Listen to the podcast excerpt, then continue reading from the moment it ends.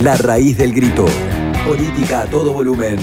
Por la radio de la Universidad Nacional de Entre Ríos. Por estos días tenemos el foco puesto en América Latina. El foco, el corazón, el intento por pensar América Latina. Por pensar rápido, con el vértigo de los hechos, con el miedo que suscitan los hechos. Mientras miramos a uno y a otro lado, a Chile, a Bolivia, cuando no habíamos terminado de entender Ecuador y Paraguay, se nos viene en la Argentina un nuevo tiempo. Y de modo creciente ese nuevo tiempo tiene demasiado sabor a incertidumbre. Más fácil es intentar desmenuzar lo que la era Macri deja en la vida social, cultural y económica del país. Y viene a cuento Latinoamérica a la luz del debate que fue uno de los ejes que dividió las aguas en la campaña, en torno a la reforma laboral que intentó sin éxito el gobierno de Cambiemos. Hay muchos miedos y hay mucho conservadurismo en el tema. Y en este momento no hay lugar para eso, porque tenemos un escenario donde la tecnología es, algo totalmente disruptivo. El trabajo no lo defendemos si seguimos levantando lo que llaman conquistas en contra de la productividad.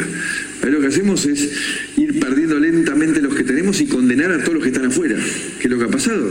Tenemos un porcentaje de los más elevados del mundo de trabajo no formal. Entonces digo, hay que darse cuenta que no funcionó esto. Era el discurso de Macri en el coloquio de ideas. Digámoslo sin vueltas, no es fácil. En una Latinoamérica empobrecida, con un discurso hegemónico de la derecha que estigmatiza al inmigrante, pero a la vez pondera su presunta opción por la esclavitud, los derechos laborales ganados en la Argentina están en jaque.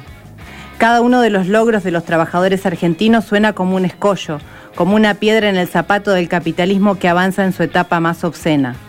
Los derechos de los trabajadores suenan apenas como un eco de la historia.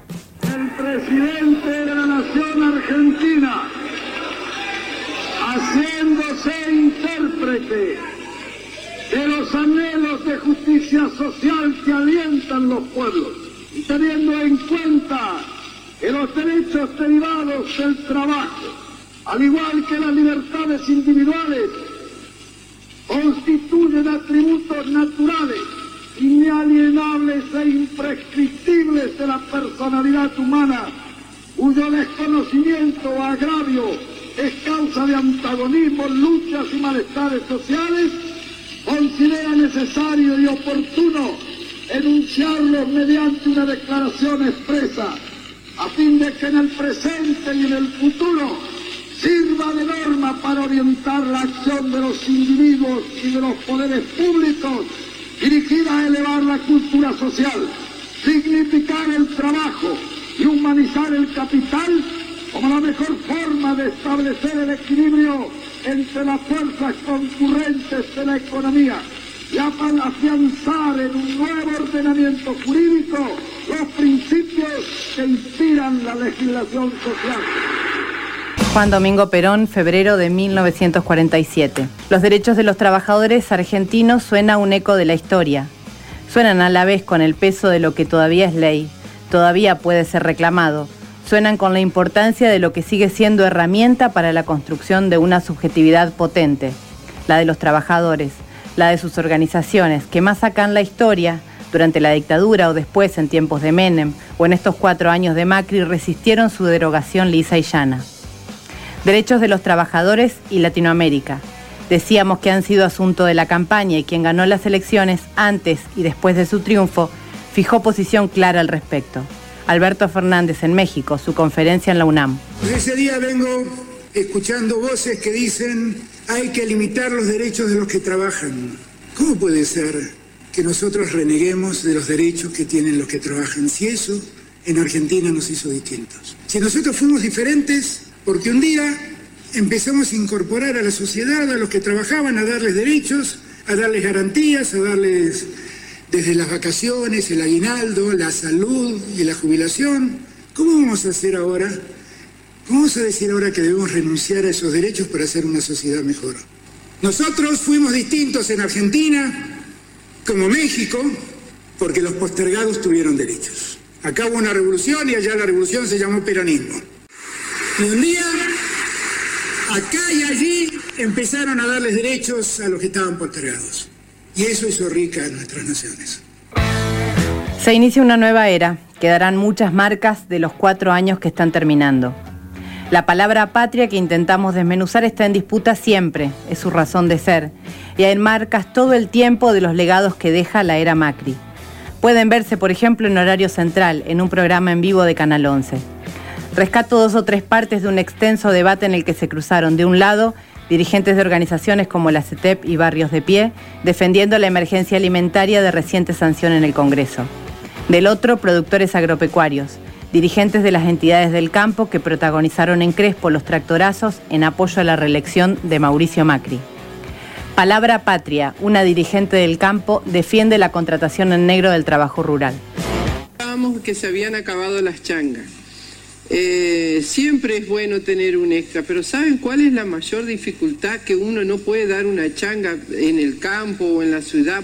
son esos problemas de los juicios laborales que te matan y, es algo increíble cómo es una industria de juicios que lo elaboran los abogados y que eso hace que ya te limita eh, y uno de alma lo necesita porque a veces el cuerpo ya no te da y uno mismo no te da de trabajar de lunes a lunes, de sol a sol, te encantaría dar a otro. Palabra patria. Un dirigente de Barrios de Pie denuncia situaciones de explotación y reclama más recursos para la política de desarrollo social de la nación en materia de planes sociales.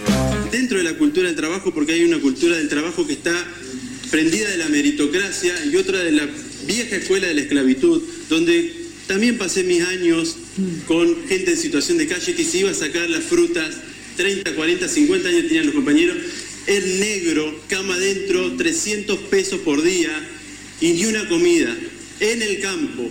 Entonces no es que no trabaja el que no quiera, acá hay esclavitud. Se están volviendo años atrás, siglos atrás. Palabra patria, escuchen porque los argentinos estaríamos en desventaja ante los hermanos de países latinoamericanos. Tiene una cooperativa de capacitación para desposte de animales, pero para dar curso de capacitación para que aprendan a hacer desbaste, porque sé que hay un grandísimo problema, porque tengo conocido en los frigoríficos, no consiguen gente para el trabajo básico de despostar un animal. Porque ¿qué? Prefieren apagarle a paraguayos y traerlos acá que hacen el trabajo antes de agarrar a alguien de acá porque no saben manejar, llevan los currículos. Hacen mil personas se presentan. Y bueno, sirvieron café en un bar, esto, nadie es idóneo para trabajar en un frigorífico. ¿Y los paraguayos sí? Los paraguayos sí, porque los paraguayos si se cortan un dedo trabajando van, van a la enfermería, listo, no le hacen juicio porque se cortaron por... Dicho así, dicho en un programa de televisión en vivo en horario central, concitando la adhesión de demasiados televidentes. Trabajo, derechos, una historia y un presente en la Argentina que inicia una nueva etapa. Hay discursos que han calado hondo en estos cuatro años hay respuestas que el nuevo país deberá dar.